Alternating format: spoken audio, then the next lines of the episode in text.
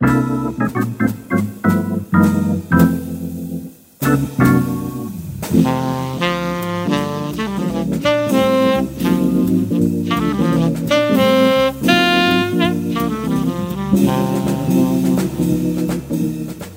家好，欢迎收听一画一画，我是老杨。哎，我是 DJ 花木，哎呀，樱木花道呢，还 好雅的名字啊！还行还行哈。其实之前的节目也陆陆续续和大家，呃，透露过一些我们节目的周边。对，终于，哎，千呼万唤始出来，哎呦妈呀，终于要完成了。对。关心我们的听众呢，应该在我们的节目微博还有微信上都看到了，多多少少都看到花絮，对对对，还有我们之前发布的比较 Cult 的这个木板画杨老师出镜的纪录片，对我有一种被监视的感觉。哎，有吗？你应该刻着刻着就忘了吧？呃，也是。所有的这些花絮呢，都是跟我们这个二零二零年年初，嗯。特别策划的这个节目周边是有关系的，嗯，对的，嗯，那他终于要跟大家见面了。对，那我们就先说说它是一个什么样的产品。嗯，啊它其实是一个呃熏香产品，非常特别的熏香产品。对，因为它是纸熏香。嗯，之前节目有提过，是主要还是跟一九年去年底到一直到现在延续的疫情有关。嗯，听到的消息是那个。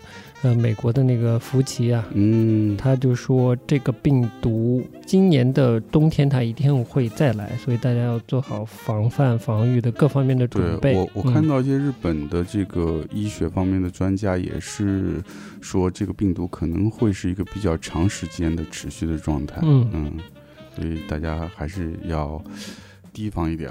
对我们现在从科学一点的角度说，就是注意防护，耐心的等科学家开发出疫苗，疫苗。就真的这件事可能才能告一段落了。对的，嗯，当时国内疫情比较严重的那个阶段，大家都在家嗯隔离，嗯，整个人的身心状态都是非正常的一种状态，是焦虑又疲惫，各种各样的。情绪掺杂在一起，然后当时你正好就提到说，哎，他说好想有一个特别的味道，让自己放松下来。其实，在欧洲是有这么一种纸熏香的，最早它的作用其实是呃一种精神的理疗，就是放松精神的一个作用，所以它当时在欧洲。意大利也好，法国也好，八呃十九世纪吧就有这样产品，当时都是药店发售的。嗯，它的作用就是可以让人心神比较安安宁，对，非常跟我们的初衷非常契合。对，嗯，我大概是一六年去法国的时候，就碰巧在一家对对对。精品店吧，现在纸品精品店是非常精品的纸品店，里买到了一款纸熏香。而且当时买到的还是一个特别版本的，它是跟一个笔记本嗯表装在一起的纸形象，嗯，对，那会儿才就是对这件事情有了个概念，而且其实很喜欢。后来也用了一些日本的这个火柴类的，反正都是需要燃烧来发香的，而不是这种散香器啊或者香水之类的香膏都不是，对，加热型的，对的，因为有这个物质的。这种燃烧啊，产生了一些类似于，呃，炭味呀，嗯，或者是那种接近线香的那种味道，嗯，就比相对来说会有一点肃穆感，还就会对，不管是中国佛教的庙宇，还是说西方的教堂啊，都会有一些联想。我还蛮喜欢这种这种感觉的，就是它带来的这个气氛，我蛮喜欢的，嗯，而且跟我觉得跟我们当时的。精神的状态，或者是情绪的状态，或或者说正处的这个环境是相符的，就可能是我们需要的，也可能是我们的听众也会喜欢的东西。在这种精神状态下，能得到一些安慰的东西吧。我觉得我们挺厉害的，两个月从策划到制作，把这个东西做出来了。对，嗯，而且是令自己满意、非常满意的状状态。首先搜到了一款配方，古老的配方，法国的吧？嗯。但是经过我们测试下来，它是一个非常基本的配方。对，它的味道倾向性很低，很低。如果按这个配方来配，然后我们的这个香就是一个非常接近于欧洲教堂里烧的那种香味，强烈的宗教感。宗教感，对，它只有几乎只有宗教感。对，就性格上就不太明确。那之后我们就开始了这个。对香味的探索，对香味探索，嗯，采购了不少各种各样的香味，因为我们真的是从零开始嘛，慢慢慢慢摸索出大概的一个方向。比如说我们，嗯，底层的香味、中间层次香味和最上层的香味，嗯，香型。其实各种性格的材料都买了，而且是纯天然的，嗯，然后一点点在寻找我们喜欢的香味，也寻找。纸熏香这件事情本来是，呃，就是应该怎么做？嗯，不同材料的浸泡的时间，对，然后它燃烧的状态，到包括用什么纸张，对吧？还是蛮多细节的，最后让它形成一个我们满意的一个状态。嗯嗯。纸呢？是哎，现在是纯棉纸吗？还是含棉纸？含棉纸。然后我们用到的香味的原料全部是天然的。大部分我们用到的日常中用到的可能香水啊，一些香膏的东西，如果价格不是非常贵的那种，嗯，应该都含有人工的香精的，嗯，那个味道是其实是非常冲的，嗯，对，就为什么会有两款呢？嗯。嗯，一款花，一款木，嗯，我当时给你提这个想法的时候，我脑海里大概有意向了，已经。你第一时间就往自然界开始想了，嗯，然后自然界的物就想，就想到了木和花两个大类，放在第一位的还是木，嗯。嗯，对，因为木的两个属性，我觉得跟我们的产品都蛮合的，嗯，一个是木它死去以后它的燃烧的那个属性啊，木到了春天它这个发芽勃发的一个状态，我觉得一死一生的跟职业有关系，是是是，嗯。的确，然后在想我们这样的二零二零年的这个春天也不能。太安静，能不能再活跃一些？花的那个整个态度是更活跃的，更有活力的一个状态。嗯嗯。一共是两款，对，一款是木，一款是花。嗯，是你吧？还是我提的？很大胆的提着要用这个木板画来做创作，嗯嗯，来配合整个这个嗯香薰的这个产品。好像是你，你是说要手工艺？哦，手工艺，然后创作一个画面。我已经是我提的要有画面，要手工艺了，是吧？对对对。然后后来我说，那我就木板印了，来木板印吧。嗯嗯，好久好久不上手了，有点手痒。整个进入这个青年创作者的状态 呢。对对对。你刚才说的那几点，其实基本上说到我心里去了。嗯。特别是像嗯春夏这个季，天气热，打开窗户，我印象特别深。就是特别是半夜时候，你真的能闻到木周围的树木散发出来的味道。嗯，它的生命，它是在呼吸的状态，散散发出来的那种味道，对，悠悠然，会带着一点点那种嗯燃烧过的味道。嗯，然后我特别喜欢那个味道，所以当时你一说这个，我就马上联想到那个时候的一些嗯记忆里的那种味道的感觉。嗯，因为整个这个其实这个。嗯，产品的契机就是疫情嘛。嗯嗯，对。所以这个画面很简单，没有什么复杂的概念。其实我觉得对我来说的这次的这个创作小品，就是两个点。一个点是说，我需要我们需要在这么一个特殊的时期，有一个让自己呃心情平复的这么一个一个画面，或者是一个契机。嗯，让我们可以嗯调整自己。嗯哼。因为我们这次产品的名字叫呃“春之祭二零二零”，嗯，其实我觉得就是这么一个特殊的时期，我觉得还是对我们来说是影响非常大的，嗯，其实就是记忆了。画面上选择的这款花是鸢尾花，嗯，它其实不是特别贵重的花，嗯，它虽然是源自欧洲，但是其实在整个亚东亚地区也是比较普及、普遍的一种花儿。对，首先我们的这款花的香味里面其实是。以鸢尾的香味是作为一个主要的香型的，当然也配合各种其他的花的香味。对，鸢尾花本来也是法国的国花，我不知道现在还是不是。哦，曾经是，现在可能也还是。嗯，嗯，蓝紫色的鸢尾花象征的一个意思是说，它是会给我们带来好的消息。哦，是这样，它有花语吗？它有花语，但是因为鸢尾花它。杂交过很多之后，它有很多颜色，颜色很多，所以每种颜色它都的寓意都有点不一样。但是我们选择这款蓝紫色的，它其实是有好消息的意思。哇，好的。对，另外还有一点是它的味道，其实鸢尾的味，这个香型的味道其实有一个很重要的作用，也是安神的作用。嗯嗯，而且有助于睡眠。嗯。挺好的。反正就是 我们这个节目做了一年，第一次做周边，嗯，周边完全是纯手工、纯手工，自己买料、自己制作、自己完全亲自策划、亲自制作，是吧？是。自己包。啊，自己自己包，老杨的亲自的这个创作啊，嗯，我本来一开始想说你这个把这个做木板画、水印木刻的这个本事拿出来做这款产品的包装，可能大家不知道，以为说是这个香薰纸配一张小画呢，它不是，它其实。是用这张画来包装这个香薰纸的。嗯，对。我是觉得哇，有点奢侈哎。嗯，因为它是作为包装，包装的纸张相对要选择厚一点的，所以对，还蛮有挑战的。对对对，因为我们一般的木板画都是那种比较薄的宣纸，无论是宣纸还是和纸。嗯。就原先你做习惯之后，你的材料、你的那个、你对水的这个控制，你基本上比较熟悉。嗯。但突然换了一个嗯厚的纸，你要重新去再去尝试它的这个含水量，嗯，就各种特性。所以就嗯花点时间吧。嗯。所以也导致我们这款产品就是从从头到尾做了两个月，是吧？因为有全新的尝试，所以我们也。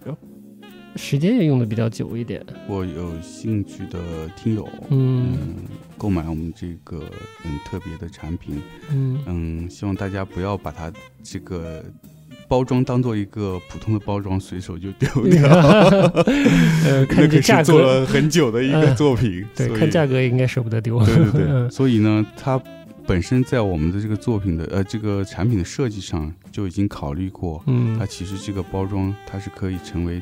独立成为一个一幅小小画，嗯，然后在我们的包装的这个外包装的设计上，它也是有一些嗯小巧妙的设计，就是它可以立在你的桌面上。对，它在结构上有一点设计，所以拿出了这个香薰纸之后，木刻水银的这个画面，你就可以把它展开。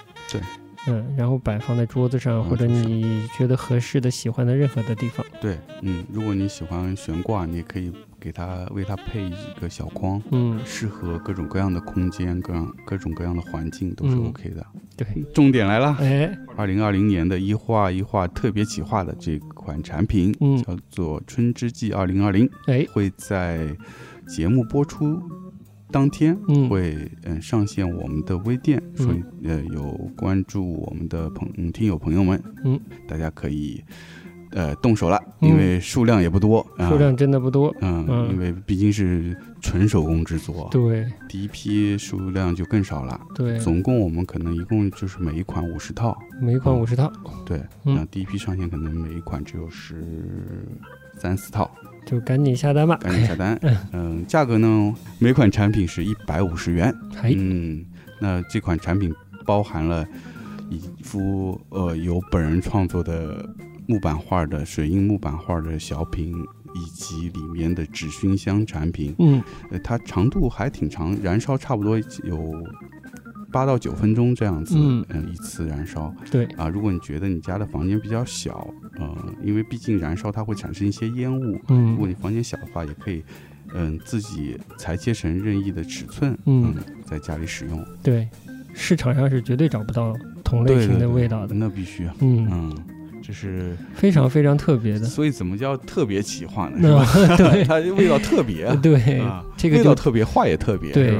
都特别，这个就只有你自己真的亲手拿到它，嗯，呃，点燃它去闻这个味道，才能体会到了。嗯嗯，呃，购买的途径呢，就是我们的听众如果关注了我们的微信。嗯嗯，其实包括微博和豆瓣，我们都会把购买的链接放上去，大家就可以找到了。嗯，然后别犹豫，赶紧买，因为我们手做的能力相对比较低，所以速度也比较低。嗯嗯，第一批上的也不多。嗯，而且是包邮的。对，包邮，哎，包邮容易吗？容易吗？还不对，全部包邮。嗯嗯，所以。海外的同学就不要下单了，是吧？海外同学就油就不太能包了，而且寄不出去也寄不出去，是 嗯，就可，但是可以买给，我觉得也蛮适合买给你的朋友的。嗯，如果你在国内有朋友的话，也可以买一份送给他，我觉得是蛮合适的礼物了。嗯，那最好他也听我们节目，所以知道我们在干嘛。那是最好了。对，这个价格非常之良心，凉到不能再凉了。嗯，我们定制这个价格的时候，我还问了你，就是说参考一下，做一个比较基本的参考，嗯，就是说就不包含香味了，大概就是这么大小的一个画面，嗯，比较年轻的创作者。木版画作品大概是是一个什么售价？最少三四百啊，就是三四百，应该是一个 double 的价格，对吧？嗯。嗯，购买的朋友绝对不亏了，献给听众的礼物，我觉得称得上是。这两款产品现在是限定的特别企划，对，嗯，在这之后我们也会把它做成一个常规的产品。好，但是大家放心，这个包装我们还是会精心设计的，对，依然是一个很好看的包装，嗯，只是可能就不是在不再是木板画的这么一个图案了，嗯，叫它一个通常版好了，这个绝对是就是我们现在上线的这两款，嗯，春之祭二零二零。的这个香薰纸产品，它是一个特别版的，嗯，因为它有老杨创作的两款木板画的小品。当然了，我们听众中如果虽然喜欢，但觉得价格高，或者是五十套没抢到，没抢到，那呃，但依然对这个香薰我们亲自调配出来这个香薰味道感兴趣的话，嗯，那就稍安勿躁，我们稍后呢就会上线一个相对来说的普通版本的香薰，嗯，还是两款木香味和花香味的。没错，价格也会便宜很多。我们微店的名字叫“够好”，这是 DJ 花木起的啊。希望我们未来给大家挑选的或者我们自己创作的产品，都会让大家觉得是够好的。嗯嗯，不是够贵，够好。那差不多就到这里了，我们的带货节目。行，我们带货节目就说到这吧。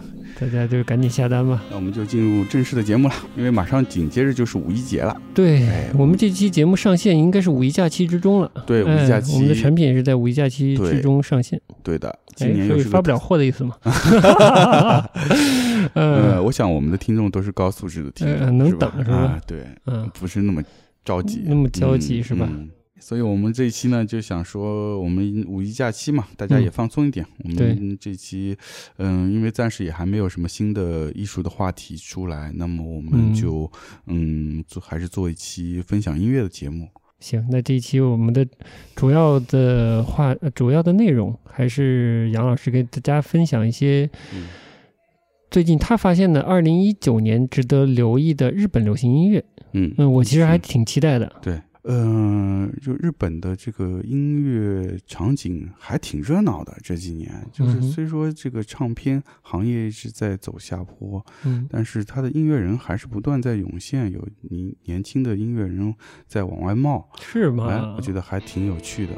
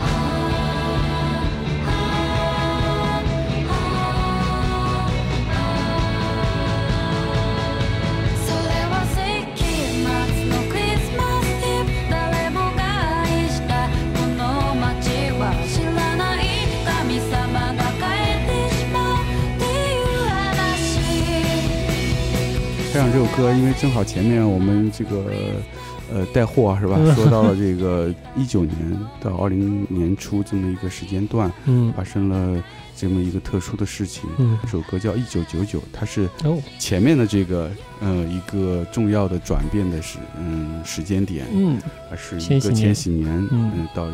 从二十世纪到二十一世纪的这么一个跨越的时间点，嗯哼，那这首歌来自于日本的一支呃阴地的乐队，叫做羊文学，羊是绵羊的羊，文学就是文学的文学，所以名字特别奇怪。所以当时我第一个看到他们时候，是被他们这个名字给吸引了，好奇怪的名字。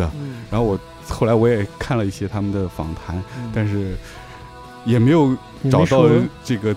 特别明确的这来源，他在不同的访谈里可能都有不同的说法。哦，但是我大致感觉到他的意思是，他是有一个对对比的感觉，这个落差。因为羊是一个非常温顺的一个，嗯，一个非常具体的一个动物。嗯，然后文学是一个。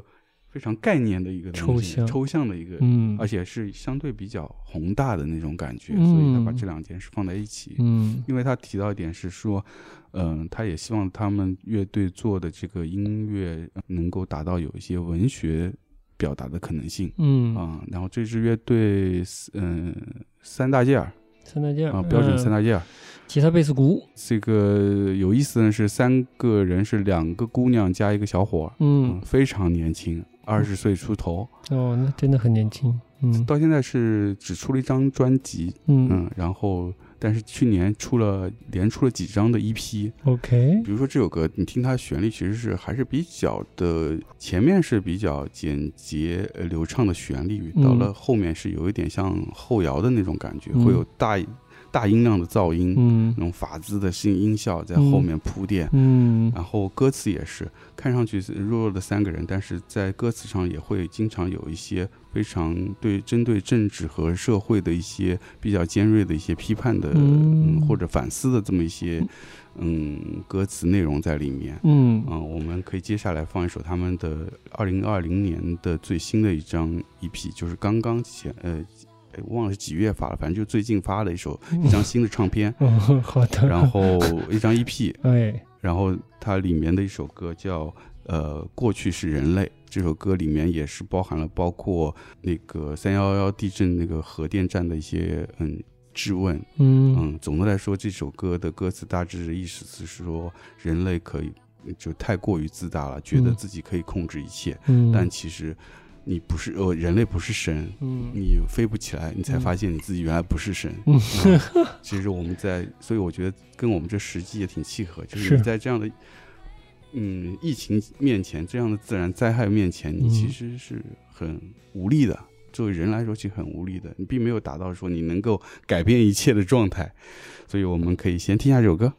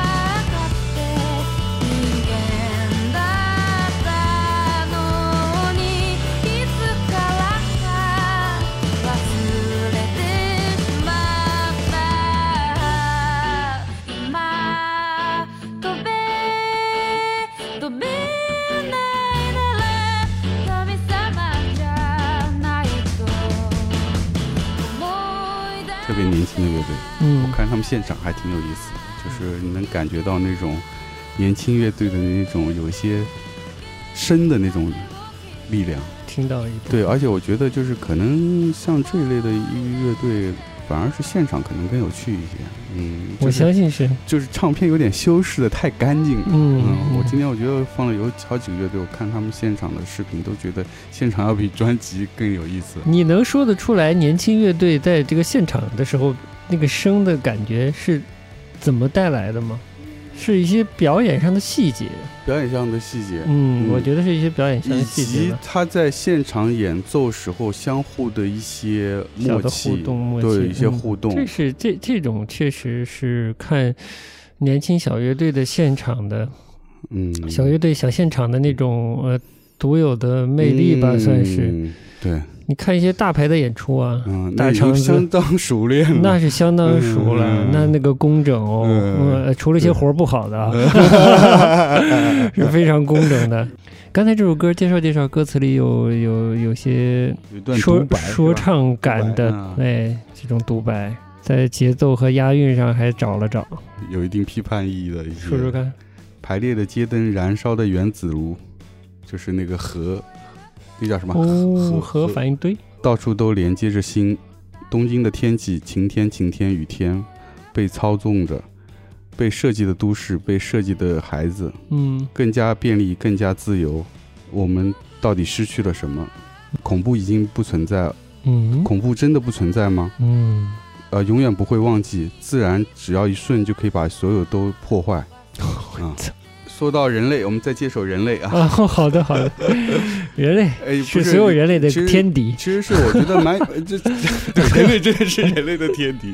哎哎，这马上这首歌里面会提到哎，是吗？啊，其实是这样的，就是我觉得正好这两首歌呃蛮代表的，就是嗯有不少的乐队都是去年发的新的专辑或者 EP，对，但是那会儿还没有疫情这个事儿。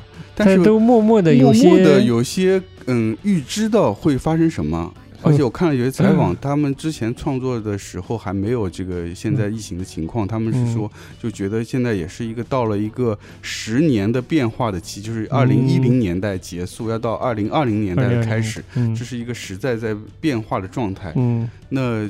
会变成什么样？其实大家很焦虑，嗯，或者是根本不知道会变成怎么样，而且感觉是在往一个下沉的 方向在走，下沉，嗯，不知所措吧？是啊，所以接下来这这这首歌来自于呃是零零年代的一支乐队，叫 Orgio S Hole，嗯，这个名字也很奇特。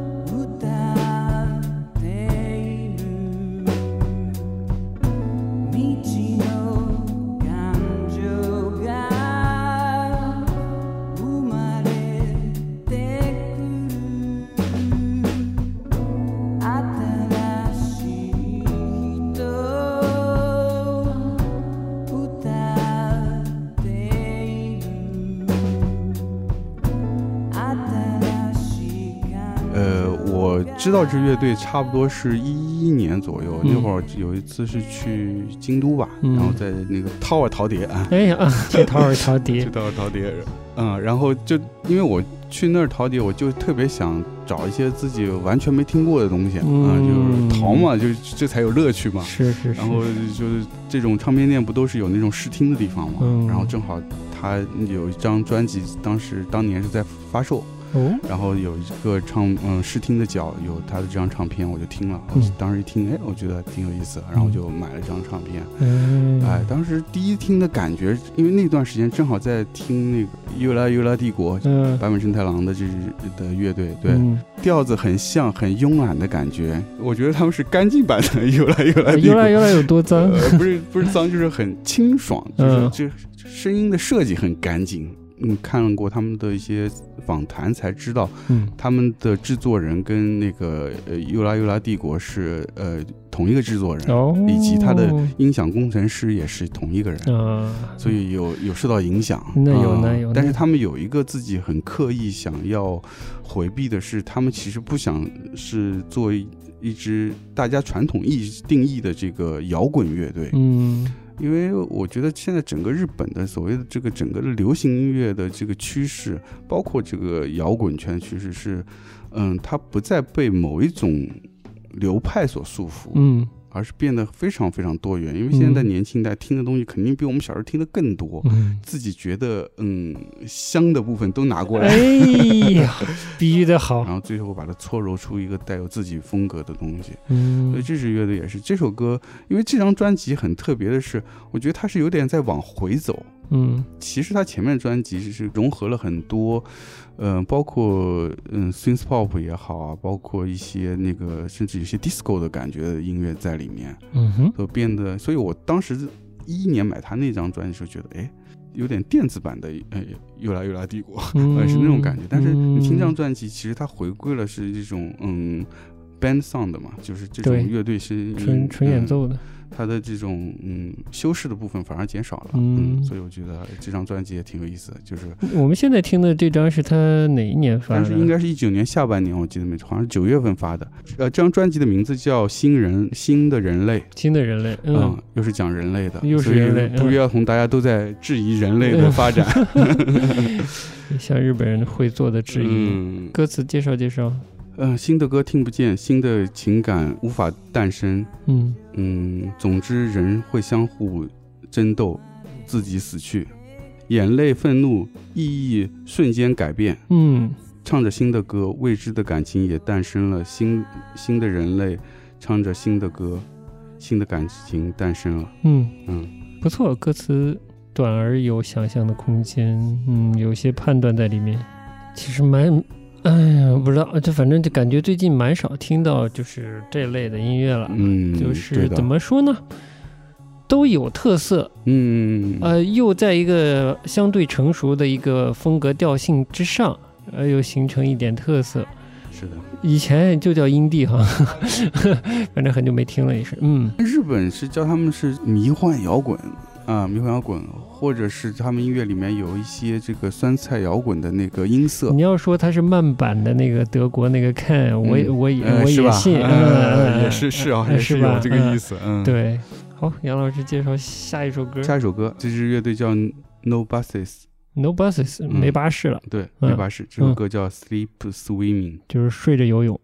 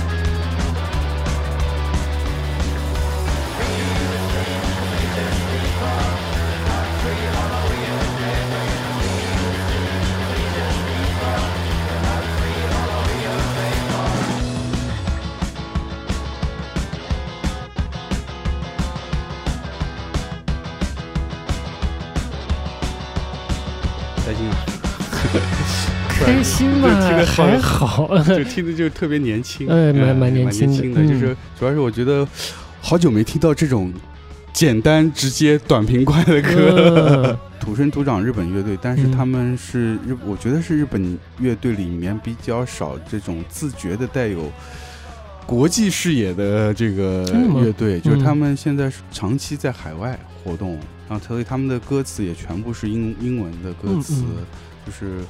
从出道开始就已经带着进军国际市场的野心了，行，挺好，而且这个日本口音也不太重，而且这张专辑。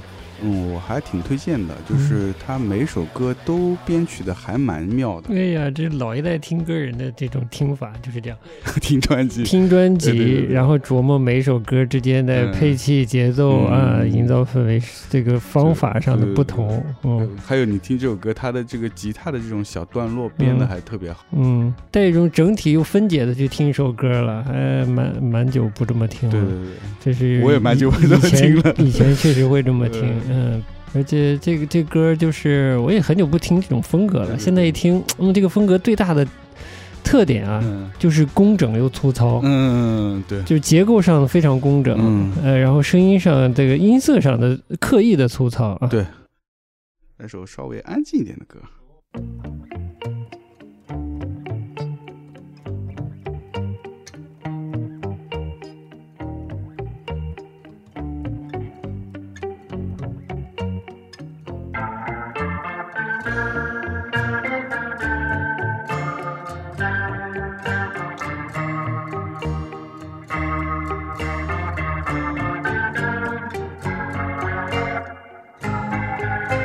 Sim.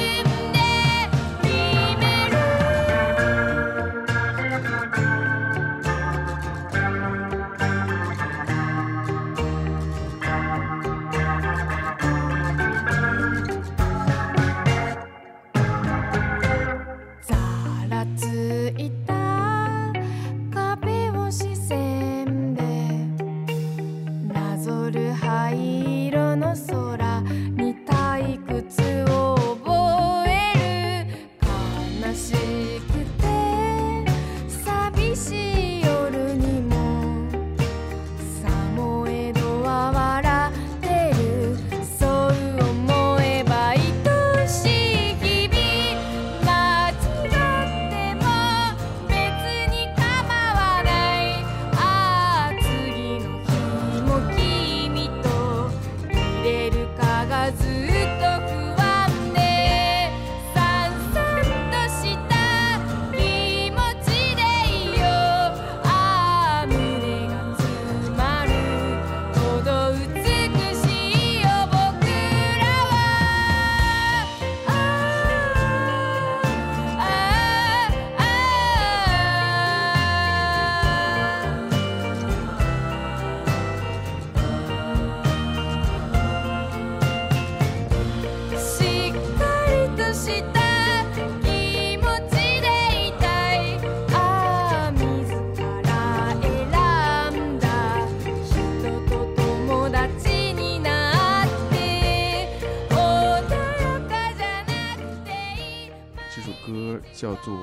灿灿，璀璨的灿，嗯，这首歌来自一个 sing songwriter，嗯，蛮年也蛮年轻的，九也是九零后，名字叫 Kaneko Ayano，但我不知道他的，因为他写的是那个片假名，所以我不知道他的汉字是什么，我猜测估计是叫金子采奶或者叫金子呃灵奶，哦，这歌听着特别舒畅，感觉把身体里的毒给排出来。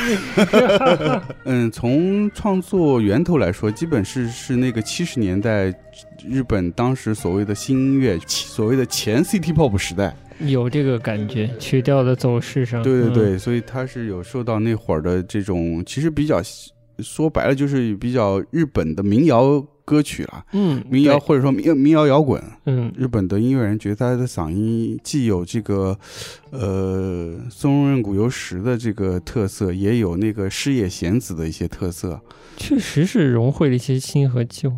他的歌词呢，嗯，就蛮民谣的，嗯啊。就是从自己的生活说到对社会现状的一些 都市年轻女性的一个视角，一些社会、一些自我、一些生活中的日常，大概这样交织起来的东西。对，嗓音确实有特色，有特色。嗯，那结合上这个有一些。古早味的这个曲风，哎，古早味用的好，嗯，还蛮有趣的。整张专辑，因为这首歌其实是专这张专辑的同名曲，这张专辑就叫《灿灿》，是也是一九年发行的。嗯。然后他其实这张专辑希望是一个比较嗯正能量的、比较积极的这么一个感觉，嗯，所以他当时有两个候选，一个是这个这次用的这个灿灿，以及另外一个是叫拥抱，嗯啊，他有两个备选，最后他选了灿灿。虽然说他这首歌叫灿灿，也想要有一个积极向上的态度，但我看了歌词，依然是一个比较丧的歌词。谢谢你啊，呃，就就比较长，我就不。逐句翻了，嗯，可以说是一个对这种灿烂的生、绚烂的生活的一个嗯向往。城市里路边的这些景色让他非常孤独和悲伤啊，但是呢，他又想要想要向往这些呃这个一个嗯更灿烂的心情，嗯，更好的一个嗯生活状态，嗯，或者是呃之类的吧。但是我觉得歌词表达出来的是说，他是真的心里。想要这样吗？我觉得是有个问号的。他可能羡慕人别人的这样很很灿烂的生活，但是并不一定是他真正想要的。只是歌词里面感我感受到的这个。那他带入的可能是某一类都市青年的状态。嗯，是觉得总有一个灿烂的都市生活在那里，但又不属于自己的那个状态。对，年轻的时候都懂啊，都懂。嗯，但我觉得就是他不需要在乐队上再过多的发挥的感觉。其实他自己声音的那个爆发力、那种张力。是足够打动人的，对的，不需要那么多的修饰。他的加分点确实就在他嗓音的掌握上，对曲调上，对，以及那种真真假音的，嗯，不是用非常华丽技巧来进行真假音转换的那些地方，对。